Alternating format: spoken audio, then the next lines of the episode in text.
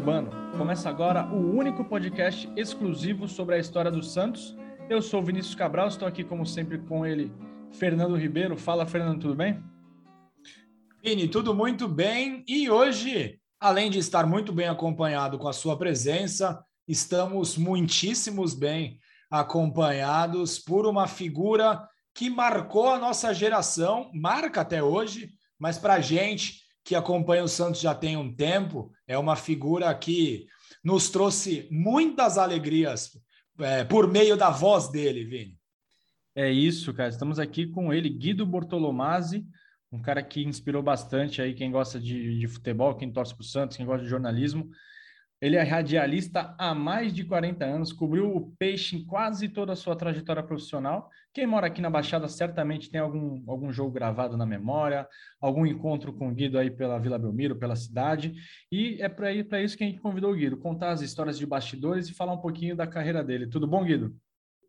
Boa noite, boa noite, Vinícius, boa noite, Fernando. Pô, é um prazer estar com vocês nessa transição. Tomara que a gente possa levar aí tudo aquilo que nós vivemos e vivenciamos como repórter do Santos, uma época de comentarista, mas enfim, toda a nossa trajetória no rádio e na televisão, tudo aquilo que nós fizemos e acompanhamos o Santos nesses 40 anos de é, repórter de campo e também comentarista de TV.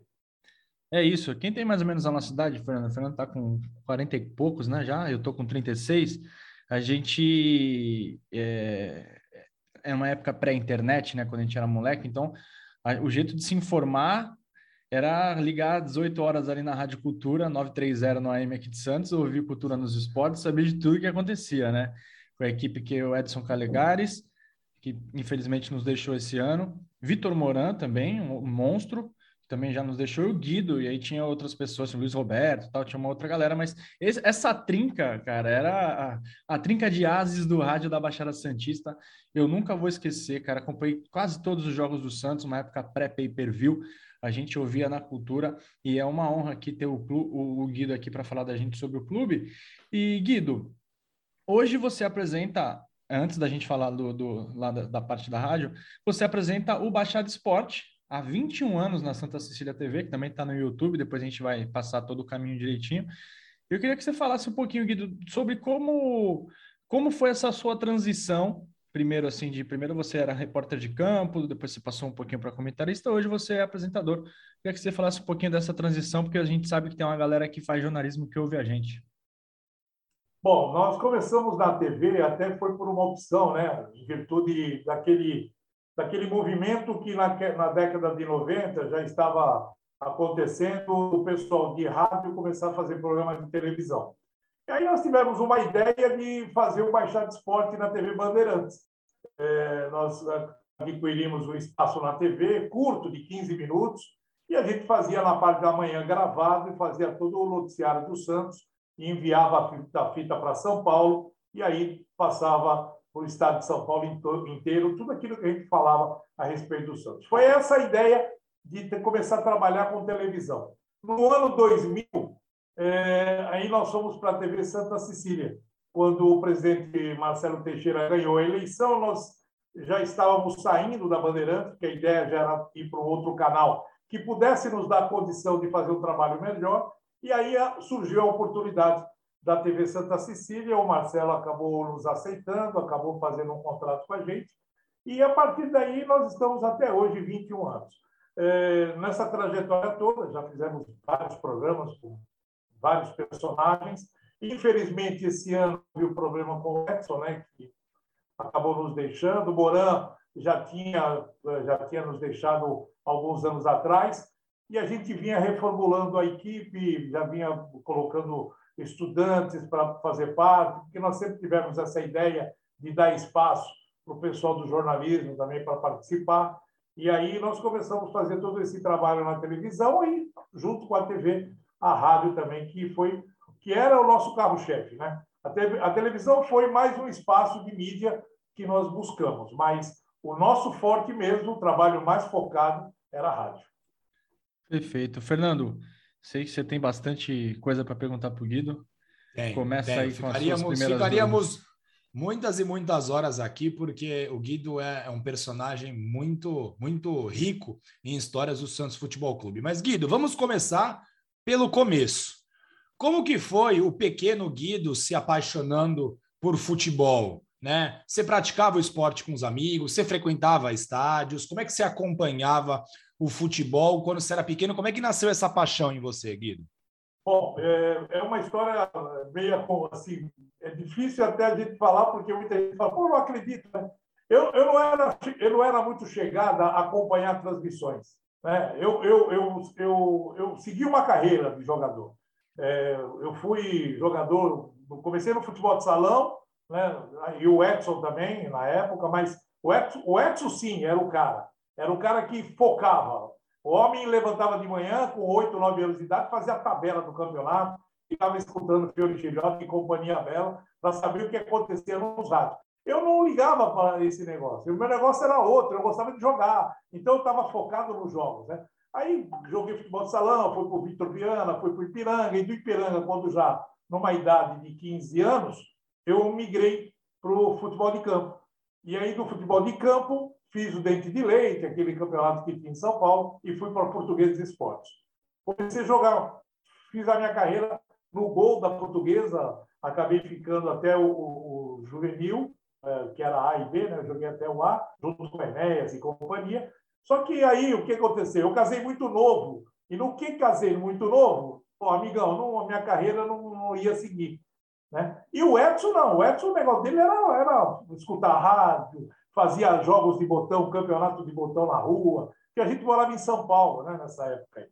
E, e, a gente fazia todo esse trabalho na Ponte Pequena, ele montava os campos, ah, vamos fazer os campeonatos, dividia com chave, cada um escolhia seu time de botão, e aí o negócio ia andando. E ele narrando, porque ele falava, ele imitava o Fiore Gilhote, ele imitava José Val Peixoto, ele fazia as feras do rádio daquela época, estavam todas na mente do Edson. Né? E ele ficava, vamos lá, vamos fazer. Não, vamos jogar, vamos jogar. Eu não queria saber de. de ele, não, ele não era ligado em rádio, em jornalismo. Essa era a pura verdade. Então, depois que aconteceu, quando eu mudei de novo aqui, que eu vim para a Baixada, né? que ele veio primeiro para a Baixada, em 73, eu continuei em São Paulo, fiquei até 80 em São Paulo, até 79. Foi em 79 que eu vim morar em Santos, morar aqui em São Vicente, que a gente morava mora em São Vicente até hoje, nunca saímos daqui. E, e aí começou aí a história do rádio com o Edson. Porque quem me levou para o rádio foi o Edson, entendeu? Porque ele começou a trabalhar rádio é, cacique como escuta. Né? E ele, quando ele assumiu o plantão, que na época era o Daí Farias, com a equipe do, do Moraes Júnior também, que só acompanhava o Santos, só, que naquela época era uma briga lascada, né? A rádio aqui em Santos pulsava, né? Pô, você tinha programas de rádio de tudo quanto era jeito e com esporte bombando. Né? Saindo. E nós chegamos à época em que é, é, o Quintas era o presidente do Santos, na década de, de 80, né? finalzinho de, de, início de 80, de 79 com 78 com, com os meninos da Vila, aí começou toda aquela trajetória. Então o rádio era uma loucura. E o Edson pediu para trabalhar como rádio escuta na Cacique. E aí, o que, que aconteceu? Ele, um dia eu tô, já estava morando aqui, mas o meu negócio era outro. Eu gostava, eu sempre fui um cara voltado para o comércio, né? Em São Paulo mesmo, eu, eu trabalhava no comércio. Eu tinha loja de confecção, fábrica, é, com meu sogro, né? Que ele me puxou, ele já tinha. Quando eu casei, ele falou: não, não, não vai jogar bola, coisa nenhuma. Você vai trabalhar aqui comigo e vamos cuidar da vida. E aí foi o que aconteceu. Quando eu mudei para cá, que eu larguei tudo lá e vim embora, aí ele falou, pô, um domingo, né? Tinha um campeonato que ele estava acompanhando, a rádio estava acompanhando. E aí ele, pô, me ajuda lá, pô, eu vou assumir o plantão lá, você podia ser meu rádio escuta, né? Aí eu, pô, você quer que eu vá para a rádio, passar um domingo lá, um baita de um sol desse? Você quer que eu fique dentro enfornado na rádio? Pô, vamos lá, vamos lá. E começou a encher o saco. Aí eu falei, tá bom, vai, vamos lá, só hoje, hein? Aí fui. E aí começou, me gostei, comecei a ajudar ele. Aí na quarta-feira fui de novo, entendeu? E começou essa trajetória. Caramba, mas o Guido, o futebol perdeu um grande goleiro e ganhou um radialista? Você, você acha que Foi? se você seguisse a carreira? É, porque eu, vou te falar uma coisa, eu até enchi o saco do Papinha, né? O, o João Paulo, Papinha da Vila, uhum. porque eu também eu, eu, não me lembrava do Papinha, que o Papinha, eu joguei contra ele no Campeonato Brasileiro de, de leite, e nós ganhamos de 2 a 0. E eu, eu falo com ele até hoje, falou, você marcou gol em todo mundo, mas em mim você não fez nenhum gol. Não, meu. Ele tira a sala. não acredito, e é mesmo. Joguei contra você não consegui fazer. Falei, então, ainda bem. Pelo menos você não fez, não veio me encher o saco que você acabou fazendo gol em Mas foi, eu, eu acabei. Eu, eu joguei na portuguesa durante cinco anos. Eu era para ser goleiro profissional, entendeu? Estava na época lá o. Eu, já estava atrás do Carioca. O Carioca era o primeiro goleiro do sub-20, do, no caso que é, seria o sub-20, né? Hoje é, é não tem mais, o Júnior A e B, era Júnior A e Júnior B.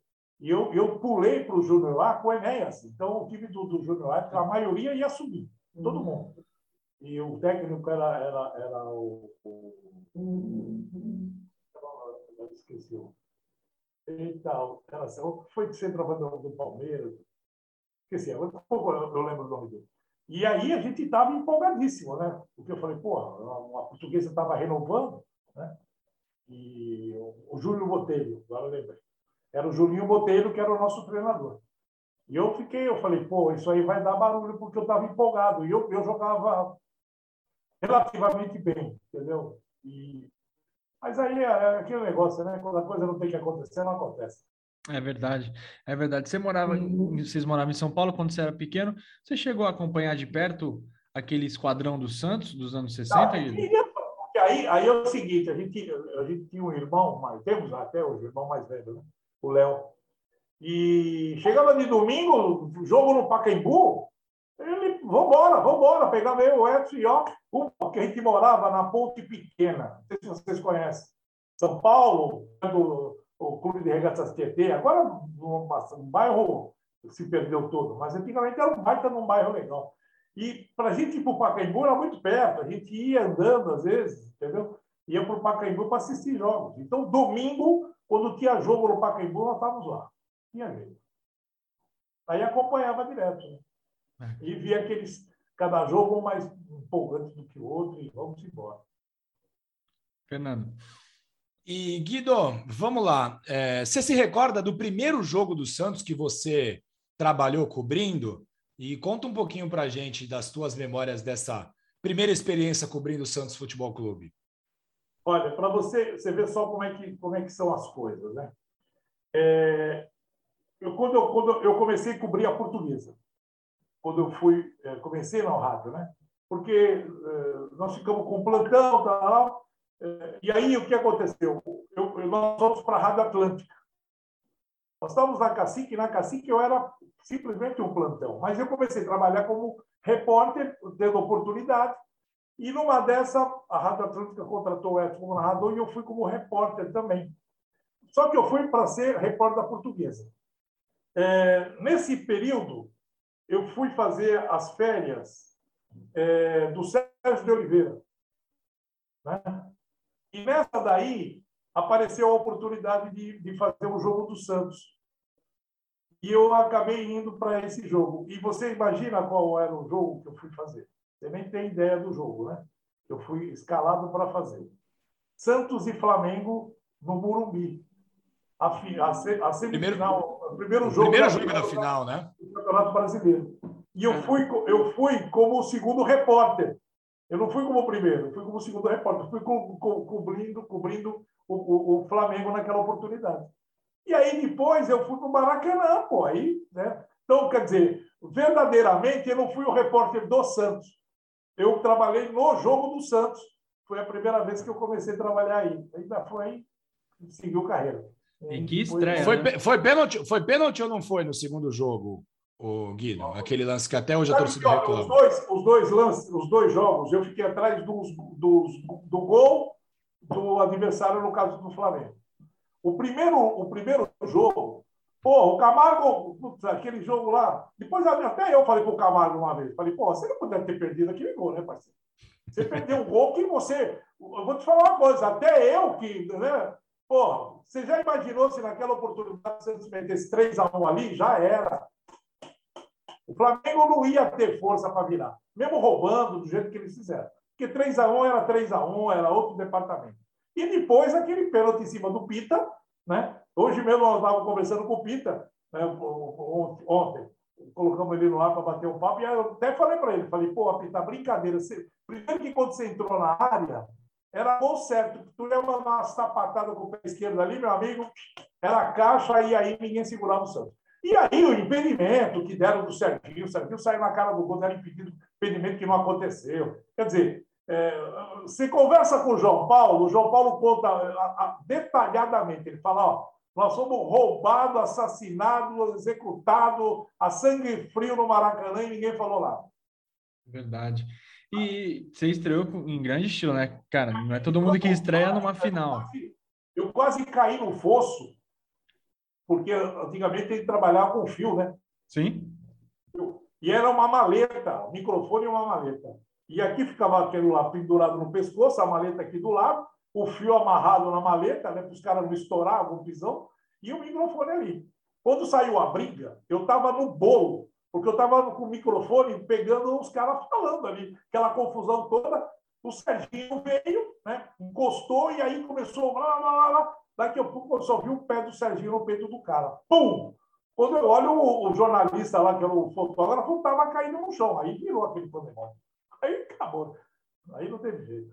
É, e você falou do Serginho. O Serginho era o cara do time, né? Que foi campeão um ano depois, né? No Paulistão de 84. E vocês estavam na Rádio Atlântica, que tinha um timaço, né? Vocês, o, o Edson, Orlando José, Sérgio Oliveira, Luiz Roberto, que hoje está na Globo. O, o Luiz Roberto fala o Sabe de Quem mas para quem não sabe, sabe de quem é do Edson, né? O Edson que imortalizou. Na cultura na época. Luiz Roberto. Luiz ah, Roberto, na época ele trabalhava na cultura.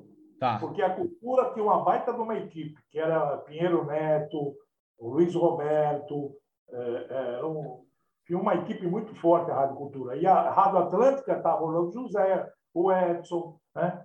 Tá. O Sérgio de Oliveira. Eu, eu fazia o segundo repórter e trabalhava na portuguesa com o Douglas Porto, que Sim. faleceu também esse ano aqui. Sim. Ele trabalhava, eu, ele e o Nóbrega. A, a, a, equipe que cobria a portuguesa Santista era o, o Douglas narrando, eu na reportagem e o Nóbrega é, como comentarista. Mas você não pegou o Santos nesse, nesse campeonato de 84? Peguei, trabalhei, ah, trabalhei. Tá. Como é que era? Como é que era Chulapa e companhia? Como é que era acompanhar essa galera? Que os caras eram da pesada, né?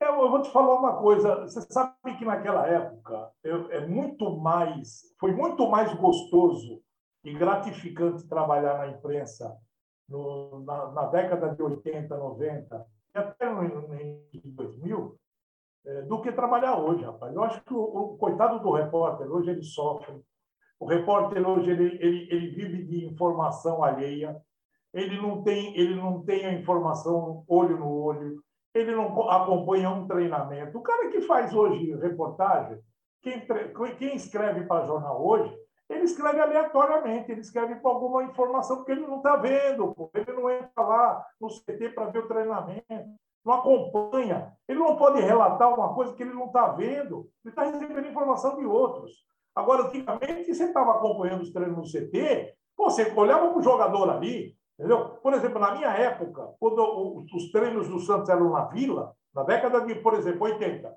né? É o título de 84, Campeonato Paulista. Você imagina como nós vivíamos aquele ano.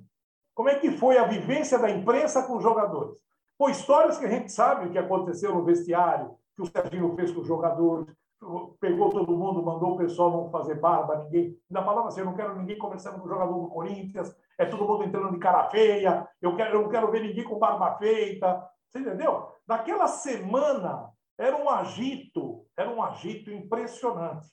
Era um agito impressionante. E o Edson, naquele ano, ele criou o slogan, né? e, e o slogan era: vai ter que dar Santos.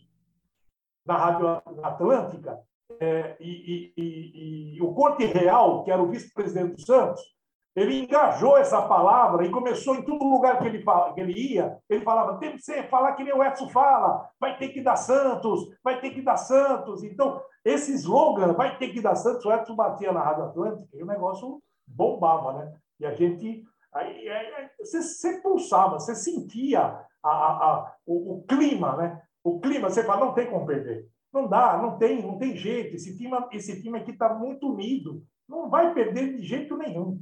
Então a gente sentia quando o time estava bom e quando o time não estava legal. Acontecia muito isso. É, e o time de 84 era um time cascudo, né? Quando você, é. você pega a sequência, o Fernando fez um livro sobre 84, o Santos tomou pouquíssimos gols, né? Lá, tinha o Rodolfo no gol, mas era um time todo cascudo, né? Foi uma campanha em tanto. Fernando. Bom, o Santos tinha um se, se você colocar de, de, de, de, goleiro até ponto esquerdo, é, é, o nível do time do Santos era impressionante, né? Porque você tinha jogadores que tinham muita qualidade. E do time, o, o, time de 83, então, se você pensar no time de 83, pô, você vê a, a máquina que o Santos tinha. Na sequência, na troca do Pita pelo, pelo Zé Sérgio, pelo Beto, o time ficou mais encorpado. E eu vou te falar, esse cara eu gosto dele de graça e ele também de mim. Vezes a gente conversa.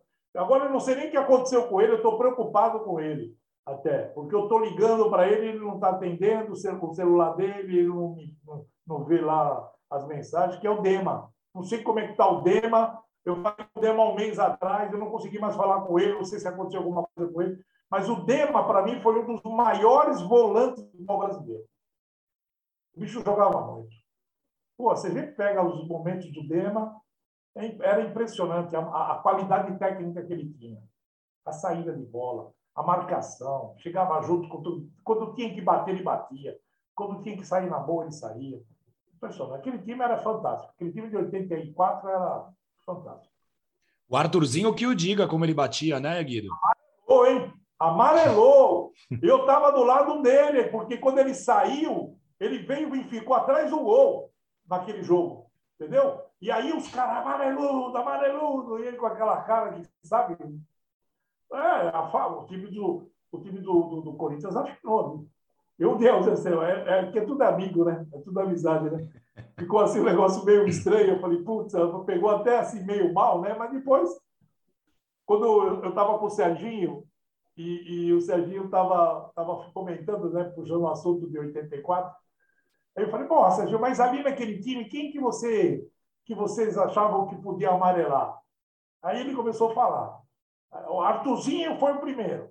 Depois foi o João Paulo. Eu já cheguei e falei: pega o João Paulo, não deixa o João Paulo jogar. Ele vai amarelar. Eu falei: porra, logo o Popó, o Popó está toda hora aqui batendo papo, eu chamar ele de amareludo. O João Paulo jogava muita bola, tem que pegar mesmo. Se largasse ele, pelo amor de Deus.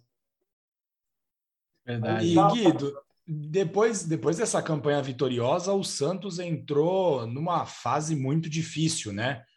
foi um longo jejum de títulos, mas os primeiros anos depois de 84 foram resultados muito ruins e tudo mais. A má fase do time acabava impactando no teu trabalho, Guido? De um modo geral, eu acho que não. Não, porque a gente não vive essa, esse problema da má fase. Né? Você, você passa a, a conviver com tudo, mas a sua responsabilidade é, é, é, a informação. Você quer passar para o torcedor a realidade do que estava acontecendo, né, nos momentos difíceis que o time viveu. O problema do Santos sempre foi financeiro. Então, é, a maioria dos problemas que você vê até hoje do clube é finanças. É, sempre mal dirigido, ou, ou, ou não tem propósitos, objetivos, era sempre o, o, momento, né? você tem que ver aquele momento, o dinheiro vai entrar porque nós temos um clássico no Morumbi, nunca se tinha projeção para ganhar dinheiro. E também naquela época era muito mais difícil. Né? Naquela época a gente via que a diferença de, de hoje, onde você tem dinheiro de tudo quanto é lugar, televisão, direito de imagem, tem tudo. Tem, hoje o, o, clube ganha dinheiro de tudo quanto era jeito. Naquela época, na década de 80, 90, não. Você via pouca arrecadação, pouco dinheiro, e a, a, o grosso vinha dos jogos. Onde o que não tinha patrocínio de camisa, era um ou dois ali, um patrocínio só colocava na camisa, mas não, não pagava nada. Agora, o grosso era a arrecadação, eram os jogos importantes. E na época, eu me recordo que tinha presidentes, que no doutor Mil Teixeira, que já faleceu, quantas vezes ele falava, nossa salvação é a folha de pagamento Corinthians Santos. É Morumbi, casa cheia, com o dinheiro que a gente recebe ali, nós vamos pagar três, quatro folhas, que era a realidade. Entendeu? Porque não tinha arrecadação, não tinha. Onde o Santos buscava dinheiro naquela, naquela época? Era muito complicado. E por isso que, às vezes, o Santos dava sorte, sempre deu, que eu acho, eu sempre falo que o Santos é um iluminado, e com poucos recursos financeiros, o Santos conseguia montar sempre grandes equipes. Né? É, ou vinha da base alguma coisa que, fazia, que ia fazer a diferença, ou contratava jogadores que você às vezes não dava nada e de uma hora para outra você fazia um time competitivo, ou o presidente ia lá, como foi o caso do, do time que o, que o Dr. Milton Teixeira montou. Porque ele foi buscar o Paulo Isidoro, foi ele que foi buscar, foi buscar o Serginho, né? É, todos esses grandes jogadores de 84, 83, o, o meu Teixeira foi lá e bancou e foi buscar os caras para fazer. E tem essa história aí, né, que a gente fala, e é uma história que eu, eu vivi muito, que quando o, Santos disputava a Série A, que é, lembra da Série, série Ouro e Série Prata do Campeonato Brasileiro. E o Santos, no Campeonato Paulista, não conseguiu classificação para disputar a Série Ouro de, 80, de 83. O Santos ia ficar fora da Série Ouro. E o doutor Milton Teixeira, numa reunião com o Ricardo Teixeira, no caso seria, não era nem o Ricardo, era o João Avelange, ele prometeu montar um super time. Porque o Santos estava vindo numa situação crítica, sem presidente, né? Lembra? O time, quando o, o, o Ernesto Vieira assumiu o Santos naquela época, o Santos estava vivendo uma crise financeira monstruosa. O Quintas largou o Santos, né? renunciou, e aí o Ernesto pega o Santos, pô, não sabia, não sabia o que fazer. Foi quando ele foi buscar o doutor Teixeira para poder ajudar financeiramente. E o Santos montou um baita de um time, um time que foi vitorioso e poderia ter sido campeão brasileiro logo em 83. É, é, crise no Santos não é uma palavra recorrente, né? Desde que Pô, a gente acompanha o Santos, é perrengue atrás de perrengue. Mas, Guido, eu queria saber agora os perrengues da sua vida de repórter. Você já deve ter ido, não sei se você contabilizou, quantos estádios você já foi, quantas partidas você já irradiou, já, já fez reportagem e tudo mais. Mas se lembra assim de cabeça, qual foi seu maior perrengue num estádio de futebol fazendo uma cobertura? Olha, eu, eu passei, eu passei, eu vou falar só do Santos, né? Porque eu, eu passei um perrengue com a portuguesa em Taubaté. Não, pode falar também, tá liberado. então vai. Então, quando nós cobrimos também, porque a gente cobria, né? Não é? A Rádio Cultura cobria a portuguesa e, e o Santos. Então, quando o Santos não jogava, a gente fazia os jogos da portuguesa. E o Edson, eu, o Moraes, a gente ia atrás também. Corria atrás. É, teve um jogo que o, era uma, uma, uma, semifinal do Campeonato Paulista e a Portuguesa jogou contra o Taubaté. O primeiro jogo foi aqui em Eurico Murcio. E aí, é, a, Rádio, a Rádio Cacique tinha a mais jovem, que era com o Moraes Júnior, e, e, a equipe do Moraes estava transmitindo o jogo também na cabine da, de Eurico Mursa, e também tinha na cabine a Rádio de Taubaté. E o, o, o narrador da rádio, o, o narrador da Rádio Taubaté, ele, ele, era, é, ele era promotor público. O que, que aconteceu ali? Ele levou a mulher para assistir o jogo. Porque vieram juntos, passaram o dia aqui em Santos e à noite foram fazer o jogo. O Moraes já tinha tomado todas, ele está lá em cima, mas ele sabe que é verdade. Ele tinha tomado todas, e aí começou a expulsar todo mundo da casa. Chegou para o fiscal da, da Federação Paulista, falou: ah, tem, tem gente demais aqui dentro, nas cabines de rádio da Eurico Moço. Tem gente que não é radialista, está aqui, tem que mandar tudo embora, tem que sair todo mundo daqui. Pô, ali tinha três senhoras, três mulheres que eram dos caras, entendeu? Estavam lá com eles num cantinho, lá não estavam enchendo o saco de ninguém. Aí os caras da segurança e o, o cara da fiscalização lá da federação foi lá. Aí o cara, o, o, promotor falou, pô, mas por que vocês vão tirar? Minha mulher está aqui quietinha. Não, mas não pode, está tendo reclamação tal. E começou a falar que a imprensa de Santos é que estava botando fogo para arrancar a mulherada lá de cima. Bom, tiraram a mulherada e botaram a mulherada embaixo. Você imagina o seguinte, as mulheres ali num jogo de futebol, sabe, sem nada, ficaram na torcida quietinha. Tudo bem, não aconteceu nada demais. Mas o narrador começou a arrepiar e começou a contar toda a história e botou fogo para a torcida de Taubaté. E, e aí, tinha o jogo da volta, né? Esse jogo depois nós fomos para lá. Esse aí é o jogo da ida. Primeiro jogo da ida. E aí, meu amigo, vamos lá, acabou o jogo e nós não estávamos envolvidos nisso. Nós estávamos quietinhos, fazendo o nosso jogo, nosso papel, sem problema nenhum. Bom, no outro domingo, Portuguesa Santista em Taubaté, lá em Taubaté. Nós fomos com o carro. A sorte foi essa. O dono da farma, farma Droga Jabaquara, o Fernando, que era diretor da portuguesa, falou: porque vocês vão para Taubaté? Eu falei, ah, não sei se a gente vai transmitir, porque pô, tá difícil. Não, não, vamos que eu levo vocês. Vão com o carro. Ele tinha comprado um carro novo. Não me lembro a marca do carro, mas era um carro novo. Não, meu carro tá, tá novo, tá, preciso colocar ele na estrada, vamos junto, tá? Vamos todo mundo com o carro. Aí, legal, vamos embora. Pegamos o carro e mandamos. Quando nós chegamos em Taubaté, já cedinho, portões fechados, tinha um monte de torcedores na porta onde entra a imprensa. Aí os caras, pô, o que, que é? Os caras lá, né? Aquela buvuca e tal. Aí o pessoal de Santos está chegando, hein? carro de Santos. Era o único carro até aquele momento. Já tinha entrado o pessoal da Rádio Cultura. Nós estávamos na época na Cacique. Já tinha entrado o Luiz, Luiz, Luiz Antônio, já tinha entrado tudo lá, estava lá em cima. E nós chegamos, aí os caras aqui, pô, você está vendo o ambiente? Falei, ué, e aí? Pô, vou ficar na nossa, deixa os caras, não tem nada que ver com isso. Aí o cara falou para mim, um deles que estava com a gente da farmácia, falou, ó, o cara era, era policial. Chegou para mim e falou assim, eu não vou falar o nome dele, mas não.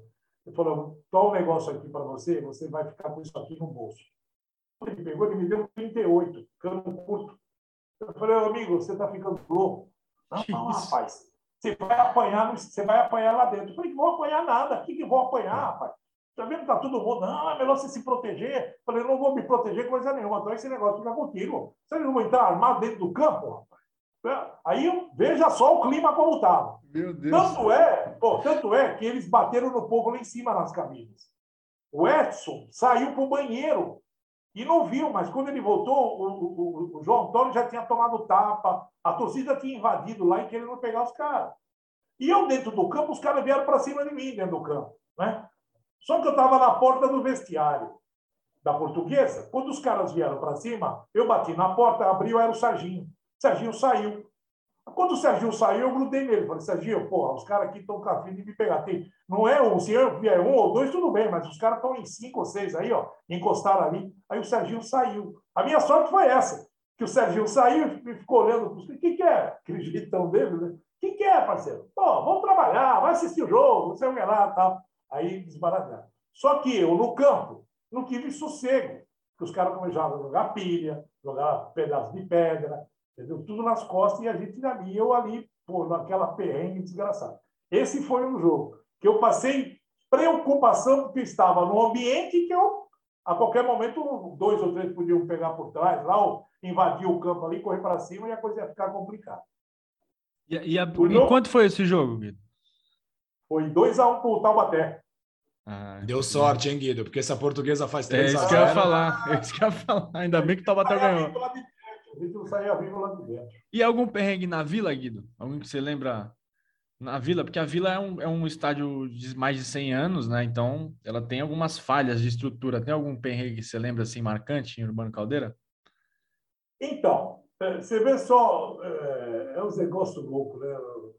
A, impre, a imprensa com, com a torcida em si, é o perrengue com o torcedor e, e, briga assim que envolve outras pessoas, nós já tivemos vários.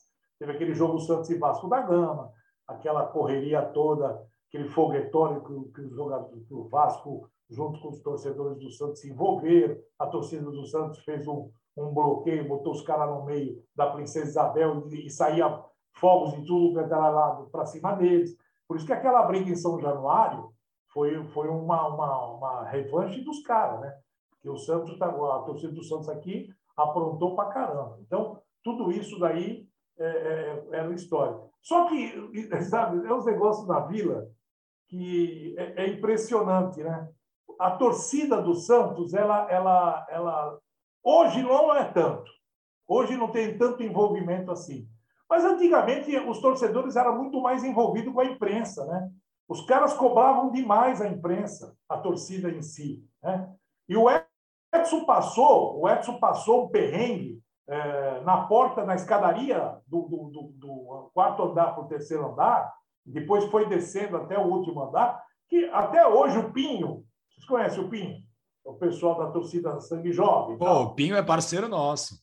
Pergunta para o Pinho o que, que aconteceu com o Edson, com o Aníbal Gomes é, porque o Edson não tinha nada a ver com isso, e o pessoal estava na bronca, porque estava aquele negócio de era eleição, aí um puxava o saco daqui, outro puxava a sardinha do lado, e não sei o que lá, e a torcida sangue jovem foi tirar satisfação e queriam pegar o Edson, o Aníbal, porque o Edson não estava nem sabendo o que estava acontecendo, né? E o Edson, para proteger o Aníbal, saiu na pancadaria com o Pinho, com o Camarão, com, pô, saiu com os caras da Jovem, entendeu? E eu não estava lá, eu estava lá dentro, não estava nem sabendo o que estava acontecendo. Porque eu falei, pô, se eu estou aí, é pior a coisa, né? Porque aí eu vou me envolver também na briga, meu irmão está tá no meio da muvuca, sei lá o que, que podia acontecer, né? Mas, pô, e depois o que aconteceu? Esse pessoal todo ficou amigo, né? Todo mundo, pô, aí era uma amizade só, a gente viajava várias vezes, se encontrava em outros lugares tal. Então é muita história, né? tem muita história. E Guido... outra história legal também foi o jogo do Novo, de Novo Horizonte, né? Você se lembra desse jogo, Santos e Novo Horizontino? Lembro. Começo dos anos 90 ali? A torcida jovem, dois caras da torcida jovem pegaram uma charrete é, no centro da cidade. Quando nós chegamos lá, a torcida do Santos invadiu, né? E aí, aí a torcida jovem, porra, tomou conta tal, mas estava tudo na brincadeira, tudo na festa. Aí dois torcedores pegaram uma charrete de um senhor que estava com ela estacionada e estava carregando leite. Foi interiorzão, né? O cara pegava aqueles baldes de leite ia distribuindo né? nos restaurantes, lá, nas padarias tal. Os caras me sobem na casa da charrete e saem com aquela porra correndo no meio da cidade. Cavalo dando volta na praça, e aí o leite caindo para tudo quanto era lá, os caras doidos, tá aí, porra, né? Você imagina, cidade pequena, torcida do Santos, correu aquele boato todo. Ah, os caras do Santos pegaram, fizeram isso com o velho. Velho conhecido, né? Entendeu? Porra, quando chegou no estádio, a torcida do, do Novo Horizontino uh, bloqueou a torcida do Santos num canto da Jovem e, pô, virou um, um campo de guerra, meu. E aí nós, da imprensa, estávamos sofrendo do mesmo jeito, porque antigamente a gente ia com ônibus, né?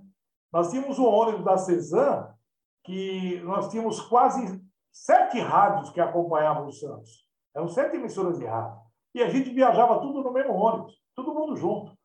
E nesse dia, pô, nós tivemos que, por exemplo, entramos no ônibus, a torcida já tinha tido problema com os torcedores lá, e aí a polícia militar, e o, na época o Cosme estava eh, na torcida jovem, e aí o Cosme falou: nós não vamos, nós não vamos dentro do ônibus, não, nós vamos sair a pé, porque a, a, a polícia militar ela vai levar a gente até um determinado trecho, depois ninguém sabe o que vai acontecer. Aí o que, que aconteceu? A torcida jovem foi com ônibus, estavam com cinco ônibus naquela época, e foram na frente. Os caras andando, e os ônibus vinham. E o nosso ônibus estava lá atrás. Era o último ônibus, cara. Meu amigo, quando a polícia começou a andar mais rápido e começou a deixar os ônibus para trás, nós entramos numa estrada que era mato de dois, dos dois lados. Quando nós entramos, só, só voou pedra mas era pedra para tudo contra é lado, rapaz. Explodiu o vidro lateral, o vidro da frente. A torcida parou, saiu todo mundo do ônibus, saiu aquela correria louca, entendeu? Para tentar pegar os caras que estavam lá na moita, tal, mas aí não pegou ninguém. Mas você já imagina, você estava viajando para voltar de Novo Horizonte, pô, era 10 horas de viagem, quase. Com um frio desgraçado, janela quebrada, pô, você fica naquela, sabe, aquela situação e todo mundo preocupado, né? Mas esse jogo também foi outro que deixou todo mundo apavorado. A imprensa sofreu também. Né? E, Guido, você trabalhou com dois ícones da, da crônica esportiva de Santos, né? O Edson, né? Seu irmão, e o Vitor Moran.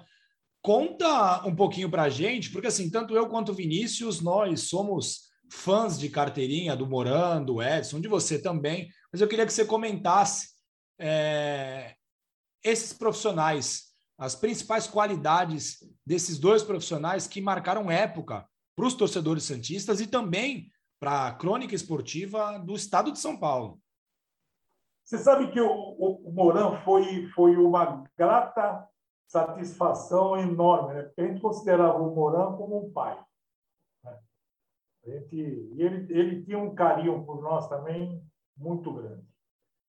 O Moran, é, eu trabalhei com o Aníbal Gomes, trabalho até hoje com o Aníbal, o Orlando José, trabalhei, fiz algumas, algumas reportagens com o Orlando. é, com o Paulo Roberto Martins, o Morsa, também trabalhei com ele. A Baixada Santista, ela criou comentaristas que se envolviam muito com a política né, do Santos. Então, você vê que a maioria dos comentaristas aqui eram envolvidos com presidentes, faziam... Era, era, era aquele negócio da disputa mesmo. Ah, eu sou esse presidente, outro era aquele presidente. Era uma briga que era de foice mesmo. O Moran, por ele ter vindo de São Paulo, trabalhou na Rádio Tupi, grandes emissoras, Mourão, o negócio dele era a bola. Mourão era comentarista da bola, cara. Dava gosto de ver o Mourão comentar. Porque quando ele, quando, por exemplo, o Edson chamava ele durante o jogo, o Mourão detectava os problemas, ele, ele ia na veia, ele falava o que estava acontecendo mesmo. E no dia a dia também, ele não comentava nada, ele não falava de política, ele não falava de presidente, ele não falava de diretor, não falava nada. Ele falava da bola. Ele queria saber que o jogador estava mal, que o jogador não estava jogando bem, que o cara estava assim, que o cara estava assado. Então, o aprendizado com o Mourão foi maravilhoso, foi fantástico. Nós aprendemos a fazer mais rádio, sabe, mais jornalismo com o Vitor Mourão. E existia mesmo um sincronismo dos três nas transmissões que era impressionante, cara. A gente parecia que deu liga, né? Que da liga Pô, entrava um, falava um, o outro já estava atrás, e pô, era sempre né, um negócio muito coeso, muito é, sincronizado. E foi assim, esse, esse trio, eu, eu acho que nós fomos, nós fizemos histórias na, na imprensa da Baixada, imprensa de Santos, em virtude dessa qualidade nas transmissões esportivas e no programa de, de, de, de das. É, era, era uma sincronia muito grande, entendeu? É, ô Guido, não é porque você está aqui com a gente não, mas eu falo até hoje, quem me perguntar ah, quem que é o seu narrador preferido? Eu, na lata, Edson, para mim não tem igual, não tem melhor, nunca vai ter. Comentarista Moran, o Moran era assim, você falou tudo. Ele falava assim, ó, vamos dizer que vai, vai vamos, vamos voltar para 98. Ele vai falar assim, ó, o Viola, se for ali no, pelo lado esquerdo do ataque, ele vai acabar fazendo um gol. Ia lá e acontecia e fazia o gol. E você na reportagem, era, era cara, eu, eu ligava o rádio horas antes para ficar ouvindo vocês. Era uma viagem, era incrível, né? Porque a gente não estava vendo o jogo, né? Então você tinha que ficar imaginando. E foi uma época que eu tenho saudade até hoje. Às vezes me pego ouvindo rádio mas não é igual, cara. Aquela equipe da cultura era uma equipe, para mim, inigualável. E aí, Guido, falando de, de jogo histórico, 15 de dezembro de 2002 é um, uma data inesquecível para a torcida Santista. Foi quando o Santos saiu da fila. Posso, posso colocar um negócio aqui? Claro, deve. Vamos que vamos, Renato, vamos que vamos. O jogo está Mais à frente tem o Robinho. Aqui tocou por trás para Alberto. Tá legal, bateu pro gol, gol. Vai começar mais uma grande jornada esportiva. Sob o comando de Edson Calegares, o mais premiado locutor esportivo do litoral. Entra em campo a melhor equipe esportiva da Baixada. Demais. Você sabe que isso arrepia até hoje, né? Pô, 15 de dezembro de 2002, você presenciou lá um fato histórico, né? Assim como os, tantos outros que você presenciou, foi o dia que o Santos saiu da fila, saiu da fila em grande estilo. Como que foi aquela cobertura, não só do, do daquela final, mas daqueles dias que se antecederam a final, né? Um clima de tensão, Diego machucou, e toda aquela história. O, o, Corinthians vinha até como favorito né, antes da final, mas mesmo o Santos tendo ganhado do Corinthians na fase de classificação, mas era um time que estava que tinha ganhado dois, dois títulos naquela temporada, vinha mais credenciado, não tinha o peso de uma fila. Como é que foi aquele, aquela final e aquele, aquele ambiente de 2002 para vocês? Então, o a gente, aquele ambiente de 2002 é, foi um negócio interessante porque é, a Rádio Cultura ela estava ela tava no auge, né? A cultura é, ela, ela, ela veio num crescente, né? quando nós assumimos em 90, é, correndo atrás de todos os jogos do Santos, mas o time ele, ele, ele, ele não tinha aquele título expressivo, né? Você tinha a Comebol, que o Santos foi campeão lá em Rosário Central, nós tivemos o, Rio São Paulo, com aquele gol do Juari. é, enfim. Mas a equipe precisava de, uma, de um título mais poderoso, um título mais forte, um título que pudesse alavancar de novo o Santos. E aquele envolvimento com, com o Santos, naquele momento, foi impressionante, porque a gente estava muito ligado ao time de 2002. Porque eu, eu, a gente, porque eu falo, a gente cobria o Santos né, direto e tinha contato com os jogadores. O Robinho, a primeira vez que ele deu uma entrevista, ele foi na, na, no, no, programa Baixada Esporte. Eu fui buscá-lo na casa dele. O Robinho era novinho, tinha 17 anos, 16 anos de idade, quando ele deu a primeira entrevista. E a gente tinha um contato com ele. Isso daí fez com que a gente se envolvesse muito mais do que a gente esperava. Por exemplo, quando o Santos foi para Jarinu, trabalhar em Jarinu, em Jarinu eu, pô, eu acompanhei o Santos direto. Eu fui para lá, fiquei junto com, com os jogadores, acompanhando o treinamento. Eu sabia que o Diego não ia jogar. No jogo da final, eu já sabia que ele não ia aguentar. O Leão foi vivo, o Leão, o Leão teve um, um, um negócio impressionante que ele sabia que o Diego estava numa situação crítica. Ele, a, a, ele, fez tratamento a semana inteira, mas o músculo da, da perna dele não estava recuperado.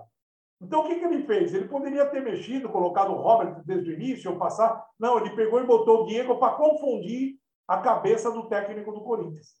E aí, Diego, aguenta? Não, pelo menos aguenta um pouco, aguenta um, um primeiro tempo tal. O Diego foi para o sacrifício. Então, tudo aquilo na concentração a gente estava acompanhando.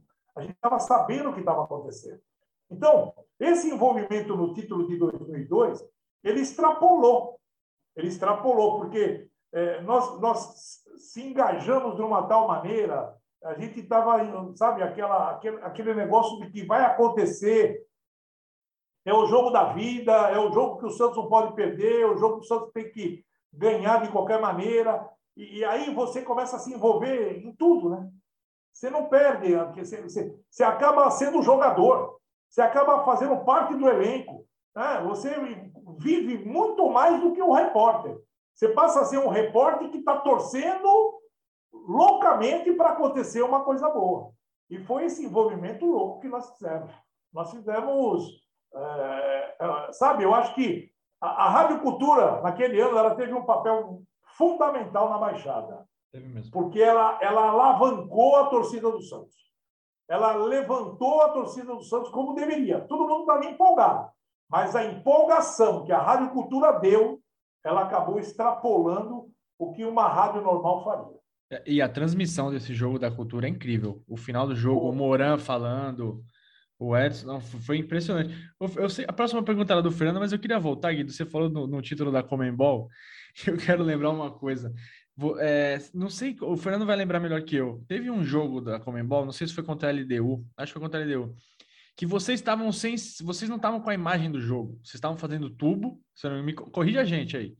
E aí acho que você Once Caldas, porque o do LDU vocês retransmitiram uma transmissão equatoriana, não foi? Então, é isso que eu ia falar. Eu achei é genial então, isso. É isso que eu ia falar. Vocês estavam ouvindo a transmissão equatoriana e narrando em, português para cá. É isso mesmo? Porque é, eu não sei se essa história vazou, não lembro se você contou em algum lugar, mas a gente tem isso bem vivo na nossa memória. Foi contra a LDU, contra o Once Caldas. E contra o Once Caldas, aqui na Vila, emendando, o, teve um jogador que foi expulso junto com o Viola, e você, falou assim, é, não sei se foi na Vila ou foi lá fora, ele falou assim, agora o Once Caldas está com 10 Caldas.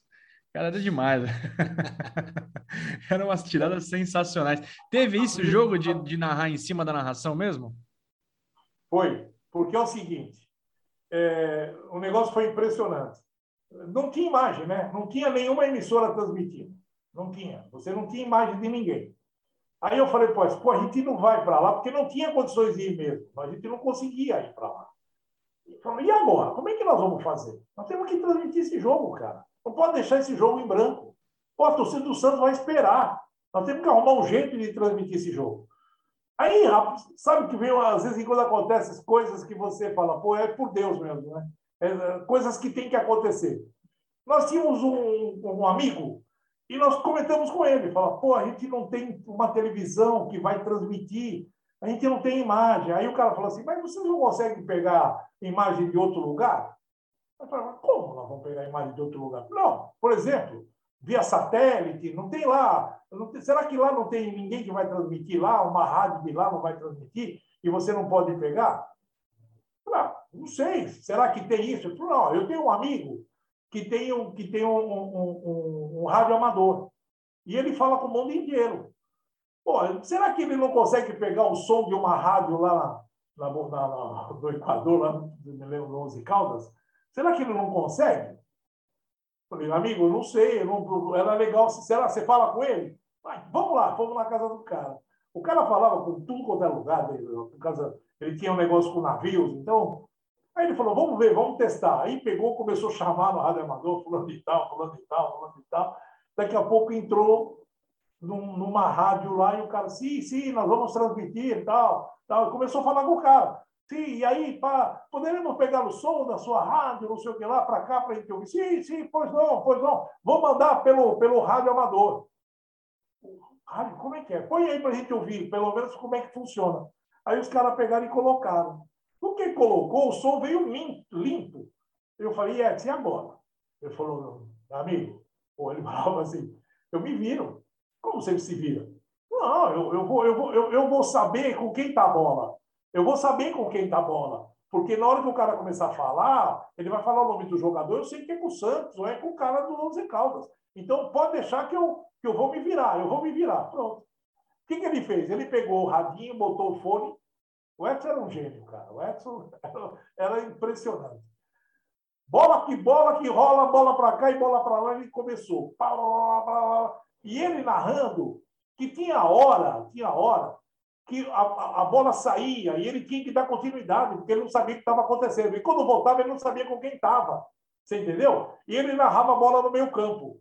Aí ele jogava a bola para o meio campo, quando o cara entrava e falava ah, a bola está na ponta, ele já. Entendeu? Bom, foi, foi um artista, porque nós levamos o jogo inteiro, o jogo foi maravilhoso, não deu nada. Ninguém percebeu na época, né? Hã? Ninguém na época percebeu isso. Não, não, não, não. Tanto é que depois todo mundo ficou assim, pô, mas como é que vocês conseguiram transmitir? Vocês estavam lá? Vocês foram para lá? Sim, lógico, estávamos lá. Só que pô, no dia seguinte eu estava fazendo rádio, então não tem jeito. Né? É, é meio, meio charupeta, né? Mas é, o importante foi o que aconteceu, né? Sensacional. Manda aí, Fernando. Eu queria, já que a gente está falando de Comembol, Guido, Conta um pouquinho o que, que aconteceu lá em Rosário. O jogo Rosário e Santos? Rosário, a final da Copa Comembol. É um perrengue, foi, vocês passaram um aperto um, lá, né? Um clima bem gostoso, né, Guido? clima gostoso, tá louco. Né? o problema foi o seguinte: bom, o jogo daqui já foi tenso, né? O jogo daqui, o primeiro jogo aqui, o Santos ganhou a partida, mas a, a, a, a maneira, a maneira como, como o Santos se comportou é, deixou, deixou a impressão que a situação lá ia ser pior, que o Santos não ia conseguir vencer a partida e não ia conseguir sair de lá com o título. Porque o time do, do, do Rosário Central tinha uma boa equipe. Era uma equipe. E aquela pressão toda, da maneira como os jogadores enfrentaram os jogadores do Santos aqui, não tiveram medo, não se intimidaram com nada, a gente já imaginava que lá em, lá em Rosário a coisa ia pegar mas não da maneira que foi. Eu acho que foi um dos jogos que eu mais temi por alguma coisa pior, foi aquele lá. Porque eu nunca tinha passado por uma situação igual àquela num país louco, os caras alucinados e você não sabendo o que vai acontecer, você não tem o apoio da, da polícia, da, da, que é os carabineiros lá, os caras estavam dando tiro de escopeta quando o Santos chegou, e a gente chegou junto com o Santos, naquela época, no mesmo, na hora que o Santos parou no portão principal, o nosso táxi estava atrás do ônibus do Santos. E aí a torcida do Rosário foi para cima do ônibus e começou a bater na lataria do ônibus, chutar a lataria do ônibus, foguete, começaram a jogar fogos para dentro do, do, do ônibus, na batida do ônibus. E aí chegou a polícia, e a polícia começou a espantar os caras. Só que eles espantaram, era com tiro, pô. Tiro de, de, de, de escopeta. O cara tinha um, tinha um, até o Edson brincava, porque o cara falava assim: Ô, Coco Belal, sai daqui, sai daqui. Aí, o cara bate tiro para cima. Você, pô, os caras estão dando tiro, cara. Que loucura. Aí a torcida saía correndo para lá e tal. Bom, o ônibus do Santos entrou, estádio lotado, pinhado de gente. O vestiário, é, ele, vamos, vamos supor, é, igual, é quase parecido, só que o, o, o estádio do, do, Rosário Central é um estádio suspenso. Então, a, a arquibancada ela fica no alto, né? e embaixo é o vestiário. Aonde estava o Santos? O Santos estava num vestiário que tinham janelas voltadas para o campo. Você olhava o campo das janelas, então. O, o, o, a arquibancada estava no, no, no, alto, embaixo, logo embaixo aqui, as janelas para entrar ar, tudo. Né? Bom, os caras do Rosário viram aquele buraco ali, meu amigo, começaram a jogar tudo para dentro. Né? Você imagina o vestiário. Os jogadores ali tentando se trocar tal. Aí o Leão, o Leão, que tinha sido suspenso no jogo, no primeiro jogo, não era para ficar no banco. O Leão chamou todo o grupo, né? Falou: vem cá, todo mundo, tal, vamos se segurar aqui, vamos subir para o campo. O pessoal não se troca, ninguém se troca, vamos subir para o campo. Aí subiram, e aí, quando a galera do Rosário viu os jogadores do Santos, os jogadores foram, porque o estádio é bonito, amplo tal, e não tinha problema de invasão, nada. E os jogadores subiram, aí ficaram dentro do campo, e aí aquele apupo da galera, aquela inflamação toda, mas deu uma amenizada no clima. Quer dizer, o jogador do Santos não estava sentindo mais aquela pressão maluca sem ver o que está acontecendo. Né? E aí, o Zé Paulo Fernandes estava. E eu estava no vestiário, porque eu fui para dentro do vestiário. O Edson Moran deram a volta e foram para as cabines de rádio. Quando nós subimos, antes deles irem para a cabine, o policiamento estava no vestiário e nós chegamos, o comandante falou, olha, a rádio vai ficar no meio da torcida, porque a, a, a cabine ficava centrada na torcida do Rosário, a torcida mais feroz dele, lá, mais violenta, cara, é, os caras estavam loucos. Aí eu falei, nós precisamos de garantia, pô. Vocês tinham que colocar o um policial ali na porta da cabine para ninguém ficar ouriçando, para ninguém fazer nada. Aí o policial, sim, sim, vamos mandar, vamos mandar, e mandaram dois caras. Eu estou lá no campo, fiquei numa boa, porque onde eu estava, ninguém ia me encher, ninguém ia mexer comigo, porque eu fiquei do lado do banco, mais um lugar coberto. Então a torcida não tinha acesso aonde eu estava. E aí eu fiquei tranquilo. O jogo correu, aquele jogo pesado, jogo difícil. O Leão só ficou no campo porque o, o presidente da Comebol liberou ele para o campo, porque ele não podia ficar no campo. É, você vê que o Santos poderia ter corrido o risco, é lógico que o presidente tinha liberado, mas o, a diretoria do Comebol, a, a diretoria da, da, do Rosário, podia interpelar falar: opa, peraí, como é que o cara está no banco se ele não pode ficar? Interferência, não sei o quê, podia punir o Santos. Só que o presidente da Comebol estava lá para dar essa guarida. Bom, o Edson foi para a cabine, Mourão foi para a cabine. Durante o jogo, tal, tal, normal, transmitindo o jogo. Só que o Edson narrando, era tudo de vidro aqui na frente, e os torcedores embaixo aqui escutavam tudo que ele falava. Entendeu? E ele narrando entusiasmo, aquele entusiasmo todo, o Santos segurando o empate, aquela loucura toda. Bom, o Santos campeão, acabou o jogo. Né? Acabou o jogo e a torcida xingando, batia no vidro. Ele falava, que eu cheguei depois, e aí ele comentava, né? Falou, pô, os caras dando soco no vidro, começou lá, e eu lá, ah, acabou, acabou, tal. E aí, os torcedores começaram a tentar entrar. E ele começou, ele falava assim. Aí eu comecei a baixar o volume e falar mais próximo do microfone, vai falar mais baixo, para os caras não saberem que eu estou falando, né? Eu estava gritando, é campeão, é campeão, sei lá. Nessa altura, o Luiz Roberto, no estúdio, chegava e falava assim: comandante, o que, que, é isso, comandante? Você está sem entusiasmo? O que, que, é isso, comandante? Grita aí, é campeão, comandante. E o Edson, tá bom, Luiz. Eu não quero saber o que está acontecendo. Não tinha nem noção do que estava acontecendo. Tá bom, Luiz Roberto, aqui está tudo na paz. E aí, a torcida tentou entrar da porta. Nessa altura, o Edson travou tudo, botaram cadeira lá, se seguraram, os caras chutaram. Só que não deu nada e foi embora. Quer dizer, você imagina é, é, o sufoco que é você trabalhar num jogo desse tá e, e, não saber o que pode acontecer. O cara jogar uma garrafa, o cara entrar, dois ou três torcedores querer quebrar tudo lá dentro da cabine. Quer dizer, eles passaram e o Mourão falava, pô, eu já estou velho para isso, eu não aguento essas coisas. não dá, os caras estão na pressão, né? Pô, brincadeira, pô. E, e, a, e, a, gente ainda tinha, o Guido e o Fernando, na imagem, o, no ano anterior, o Leão, que era técnico do Atlético Mineiro, foi agredido covardemente contra o Lanús, uma, né? Ele tem uma placa, uma placa no rosto até hoje por conta dessa agressão, né? E o Leão era técnico do Santos. A gente estava. Diga aí, Guido. Ele tomou um soco né, no rosto. É, foi, foi uma coisa covarde. Quebrou o maxilar dele. Então a gente estava com muito medo, né? Todo mundo, torcida, então, e esse medo se estendeu para a imprensa. Guido, a gente está entrando aqui na reta final do programa, tem uma dúvida envolvendo jogadores, né? Você começou ali é, nos anos 80. Guido, tá aí? Ô, tô aqui. Ah, ah, não, beleza. É que isso deu uma subida, mas tranquilo. É, você entrevistou alguns jogadores Chulapa, você falou do Dema, para os anos 90 a gente tinha Guga, Giovanni, Edinho, Viola, mais para frente Robinho, Diego, Neymar. Ganso, tantos outros. Tem algum jogador assim que você fez uma relação mais de amizade e, e, algum jogador que você fala, putz, esse cara é estrela, é terrível de lidar, mas eu tenho que manter a, a convivência boa com ele porque eu estou entrevistando ele quase todo dia? Olha, é... você sabe que dos jogadores, dos jogadores do passado, dos jogadores do passado, é de 2000, de, eu vou colocar de 2004 para trás, 2004 para trás. Eu tenho amizade com todos os jogadores que eu convivi naquela época. Todos. Com o Serginho Chulapa nem se fala, eu tenho uma amizade muito grande com ele, vira e mexe a gente está se falando, eu falei do Dema, né?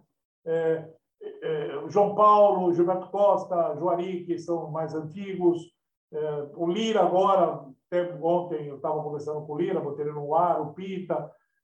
Todos esses jogadores têm, têm uma postura totalmente diferente dos atuais. Sabe por quê? Antigamente, por exemplo, eu estava na Vila, um treino na Vila, porque os, os treinamentos começaram no CT é, no final do, do, do, de 90, 98, 99.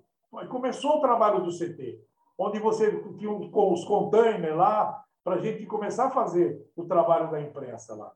O CT estava em, em, em, formação. Então, a gente, todo o trabalho era feito na vila. E o que, que acontecia na vila? A imprensa, antigamente, ela tinha acesso ao campo quando acabava o treino. E eu, eu por exemplo, eu entrava às 18 horas. Pô, eu precisava de alguém para falar e conversar e botar no ar todos os jogadores ali, de qualquer do, dessa época, nunca ninguém se refutou a dar uma entrevista. Eu chamava, pegava um jogador, pô, ô Márcio, vem cá, vamos bater um papo aqui. Ô Luiz Carlos, vamos fazer, vamos bater um papo. Ou, sabe, não, não tinha, não tinha esse negócio. Depois da década, entramos no ano 2000, a partir de 2002, 2004, a partir de 2004 começou a mudar. Começou a mudar. Por quê? Porque o Vanderlei chegou com um negócio de zona mista, entrevista coletiva, você já não podia mais entrevistar os jogadores separados, sabe? Começou toda um, uma, uma, uma situação que, para a imprensa, foi a pior coisa do mundo. Essa evolução que aconteceu na imprensa só atrapalhou o trabalho dos jornalistas. Porque hoje eles não têm o. Porque é o seguinte: você está assistindo um treino, você está vendo que o cara ali pode jogar. Você pode fazer a matéria com ele hoje? Não. Porque a assessoria de imprensa vai pegar um cara para botar lá para todo mundo. Às vezes, aquele cara não, não, representa nada, mas a assessoria mandou colocar o cara lá. E aí você vai fazer uma matéria onde todo mundo vai fazer e você não, não se empolga. É por isso que eu falo que hoje o jornalista ele, ele não tem mais né, o, o, que a gente tinha antigamente, que era esse contato direto com o jogador, de falar com o cara, de fazer entrevista com o cara. Hoje a, a, a, a situação é totalmente diferente. E eu não tenho, eu não tenho amizade, eu não tenho. Eu posso até encontrar. Por exemplo, se eu encontrar o Robinho na rua, o Robinho vai olhar e vai me, vai me chamar pelo nome, como ele me chama sempre. Até ele, quando ele fala meu nome, ao invés de falar Bortolomazzi, ele, ele bagunça tudo para encher o saco e tal. É, Ei, Bortolomazzi, como é que tá? Não sei lá. Mas é o único cara que eu, que eu tive contato e ele permaneceu assim. O resto do elenco é muito estrelismo, cara. É, muito, é, é, uma, é outra época. É outra época. Você tem hoje uma juventude no. Pô, esse time do Santos agora. Qual é o contato que o jornalista tem com esses jogadores atuais? Qual é o cara que conversa ali? Você pode até ter uma amizade, sabe, que você conseguiu um contato, tá lá, às vezes faz uma materinha, tem, mas Não tem mais isso. Não tem mais. Acabou. É, é pandemia... difícil você fazer uma matéria com os caras. A pandemia até afastou né, a presença dos repórteres no CT, né? né? Mais ainda, mais ainda. Fernando tem mais uma pergunta, né, Fernando, para fechar. Guido, você é, conviveu com, com os principais treinadores do futebol brasileiro, né? Treinando o Santos. O Vanderlei, o Emerson Leão treinou aqui, Castilho, Evaristo, Antônio Lopes, Murici, Dorival, enfim, vários deles. Qual era o mais legal de você lidar no dia a dia e qual era mais insuportável, Guido? Olha, legal você tinha o Geninho. Geninho, é verdade. Legal você tinha, você tinha. É, eu falo que são treinadores, não estrelas, e que tem um convívio muito legal com você. Tem outros treinadores que são estrelas mais ou menos e outros são estrelas demais. Por exemplo, o Vanderlei, eu tive na época com o Vanderlei uma convivência muito grande. Na primeira passagem dele aqui, eu tive uma convivência, nós todos da equipe, né? Nós fizemos uma amizade muito grande com o Vanderlei e o Vanderlei usou a Rádio Cultura para ajudá-lo na, na trajetória do Santos. Porque ele sabia que a força que a cultura tinha, ele chamou a cultura para o lado dele. Então, ele não se. se a gente chegava para ele, Vanderlei, vai no estúdio, tal dia. Ah, vou, ele ia. Vanderlei, tem uma entrevista. Ele, tá. Por quê? Porque ele sabia que a, a cultura podia ajudá-lo no dia a dia do Santos. Então, ele tinha essa amizade com a gente. Muito forte mesmo. O Leão era um entojado. Tanto é que eu briguei com o Leão. Conta pra gente essa história. Como é que foi essa briga aí, Guido? Porque a briga começou por causa do Vanderlei. Por essa amizade que a gente tinha do Vanderlei. Quando o Vanderlei saiu, e ele foi, foi para o Corinthians, é, eu, eu, nós sabíamos que ele ia para o Corinthians nessa época aí. Tem história. O dia que a gente pegar um dia legal, vou contar o que, que fazia Roberto Dilgum ao lado do Vanderlei, as histórias do Roberto Dilgum, entendeu? O que ele falava, o que ele fez, entendeu? E até eu tive, falei com ele a semana passada sobre o Santos, o rebaixamento e tal, e ele falou: o Santos precisa se limpar e tal. Mas eu, aí é uma outra história. Mas vai cair? Ele falou que vai cair, Guido? Não, ele falou que se não limpasse, a, ele falou que a, o clima espiritual do Santos estava muito pesado, estava muito carregado. Então vamos levar sal grosso sábado, hein, gente? A diretoria tinha que fazer alguma coisa para fazer um trabalho espiritual para limpar. Aí eu falei para ele depois, falou, jogaram o sal lá, acabou tudo. Aí já limparam tudo, acabou. então, na época que o Vanderlei saiu, eu tinha essa amizade com o Vanderlei. Quando o Leão chegou, bateram no ouvido do Leão. Ó, essa Rádio Cultura, eles eram amigos do Vanderlei. O Leão não bicava com o Vanderlei. O que, que aconteceu? Houve ali uma, uma coisa, sabe, que o, o Leão parecia que ficou meio áspero com a gente, né? mais comigo. Né? E, e aí ele começou a perder alguns jogos e, um, e o Moran começou, e aí? Pô, o Leão, e aí? Começou a pegar no pé do Leão. E o Leão tinha gente que escutava e falava para ele. Ó, oh, os caras da cultura estão te pegando no pé. Bom, e o Leão, o Leão sempre falava é, que a cultura, porque a cultura era, era forte demais, ela não derrubava treinador. Ele falava isso, né?